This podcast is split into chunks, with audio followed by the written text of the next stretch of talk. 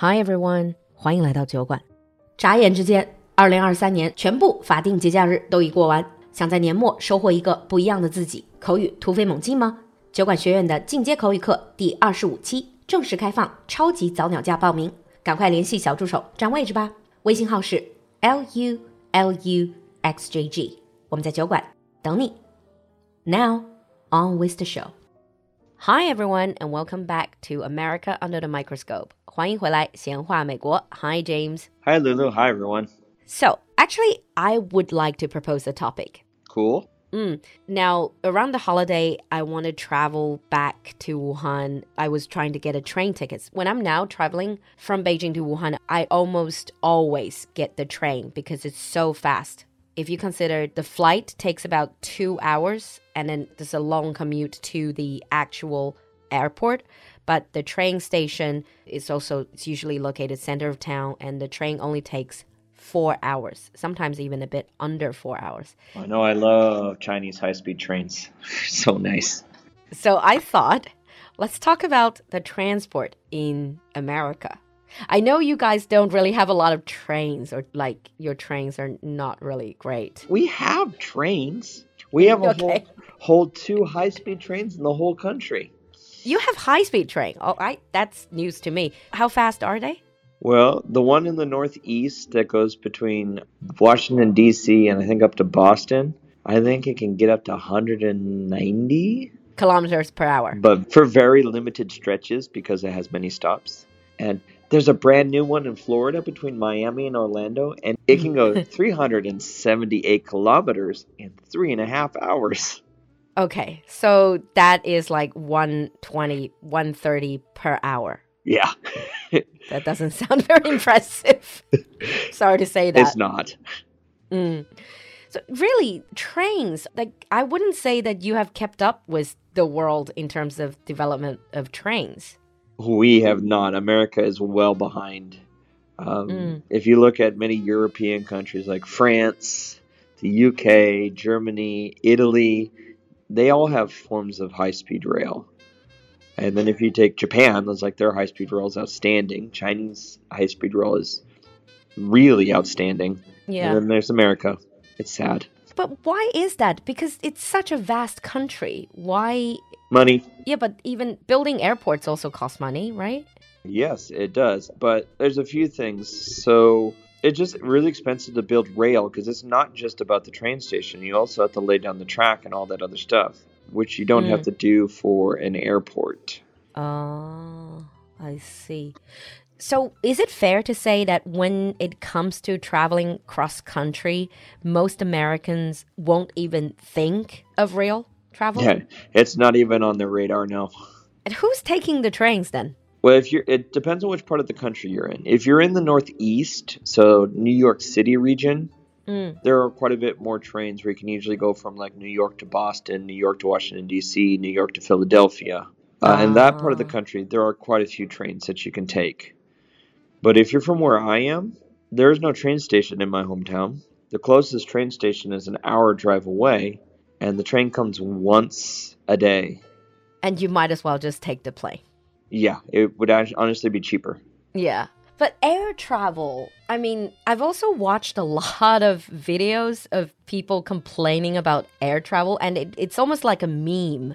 When you watch uh, TV shows from America, people also complain about air travel. 其实很多美剧或者美国电影里面都有很多人去吐槽美国的这个飞机，就航空业各种各样的说服务也好，什么也好，基建也好。So what do you think about the air travel? Right. So, air travel is the easiest way to get across the country because a lot of people always seem to forget that America is really big. Mm-hmm. It takes five hours to fly across the country. Yeah. it's a big place. But because it's high demand and there's high competition, a lot of the airline companies have done way, done things to try to remain competitive. So, and consumers have voted with their feet and they decided that they want cheaper tickets than having all the bells and whistles of a oh, nice I see. uh, airline. Mm, I see. You can't blame the service because you didn't pay for it. That kind of idea. So that's why I'm very happy when I go home for this winter break I am mm. taking a Korean airline, which does have all the bells and whistles. I mean, internationally, you can't take cheap flights because if it's going to be a long haul flight, you're going to want the service and the comfort Yeah. level. You need it. Yeah. Would you say that for most Americans, when they're traveling, even within, like domestically, when they're traveling, first things they think about is taking flights? Yeah, so that's well, we'll talk about. They also consider driving, but we'll talk about that a little bit more later. But definitely flying, because if I want to go from my home and I want to visit, say, Miami, I want to go play on the beach, I gotta mm. fly it. It's all the way on the other side of the country, and if it's if you're living in New York City, I mean, London is this. The flight to London is the same amount of time as a flight to Los Angeles. Oh, wow. Yeah, of course, of course, because it's just from New York to London is just the other way. It's just crossing the Atlantic. Yeah, mm. Yeah, I see. It is easy to forget how big America is, how long it takes to travel from point A to point B. There's always the joke about the tourists is like, oh, today we're in New York and tomorrow we're going to LA. It's like, no, you're not. yeah. I mean, tourists make the same mistake. First time tr travelers to China, Yeah. they are saying, you know, I was hosting some people, older people from the UK. They were like, oh, yeah, so tomorrow we want to go to Shanghai and then we want to pop to Chengdu to see pandas. Like, no, you can't do that. it takes very long. And what about the airports in America? Are they how far are they from city center or how easy it is to transit from these airports into mid Well, Yeah. so American airports are like Chinese airports are always located on the outside of the city because that's you have you need the land. That's the only way you're going to find it. And in terms of connection to the rest of a city's transport, it's really hit or miss on that. Mm, If you're like New York City, yeah, it's directly on the subway line. My closest big airport would be Seattle, and Seattle also has a rail line that takes you straight downtown. But not all airports are like that. Many airports, you're reliant on shuttle buses, public buses, taxis, Uber, car rental car Maybe. rental. Yeah. Mm. Okay, so now we arrived at the airport. We finally made it to downtown area. How to get around the city? You don't have that many cities that actually have a sort of underground subway system, do you? No, there aren't that many. Uh, the big cities have them LA, New York, DC, Boston, Chicago. They all have some sort. The area, like Seattle, has a little bit of one. But a lot of places, it's still mostly buses, is still the primary one. But a lot of people still don't take them because there's still an image of them being old and unreliable and, at least by Chinese standards, expensive. That is actually my next question because there's so many jokes about, oh, I had to get on a bus. I had to get on crosstown bus. It seems like buses are not seen as people's normal everyday commute. Yeah, I don't I don't honestly get that because I've taken public buses in America and they're just buses. And hmm. people just have this image of as like, "Oh, you're taking a bus?" It's like I live in Beijing and I still take the bus cuz sometimes it's the best way to get somewhere.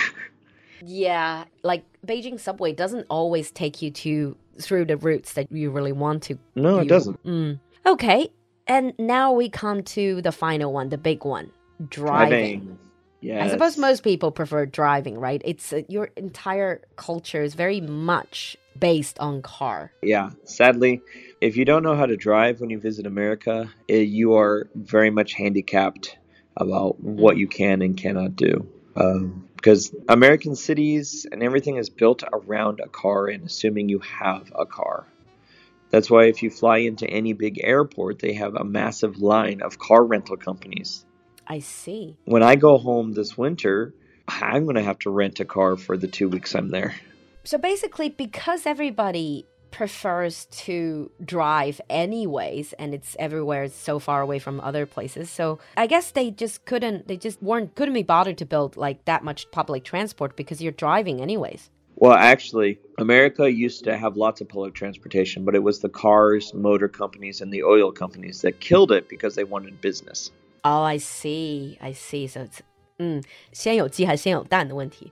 So you drive, and then the car companies want you to drive more. So that's the way they got rid of the public transport. Yep. By the way, just out of curiosity, if a Chinese tourist, a traveler, wants to drive in America, that is okay in most of the states, no? Yeah, it's pretty much fine now. You do want to make sure you have an English translation to go with the license, but like many of my Chinese colleagues, they go to America, they rent cars there, they drive on their Chinese license, and they have had zero issue. Mm. It's not legal if you're like going there as a student, because if you're there as a student, you do need to get a local license. But if you're there as a tourist, you're fine. Make sure you have an English translation though. Mm. What about these car hailing apps like Uber? How easy it is to get Uber or taxis for that matter? What it's this is where it's kind of similar to China. If you're in a major urban area, easy. If you're where I'm from, you nobody has Uber. I suppose it's the same. Yeah, it is the same in China. If you are in a smaller town, then perhaps it's much more difficult because just simply not that many drivers around. yeah, that is the Mm. same. Um, but it's also not cheap. It's not a cheap way to get around. Mm, okay. All right. On that note, we're going to wrap up the basic episodes where we talked about different types of transport in America, both between cities, like cross country, or with uh, and within the city, how to get around the city. In the advanced episode, I suppose we can get a little bit more into the topic. Yes, we definitely can. We can talk about major issues. Mm, all right. And on that note, if you have any comments, leave us a line in the comment section. And thank you, James, for coming to the show. Thank you for having me. Bye, everyone. Bye.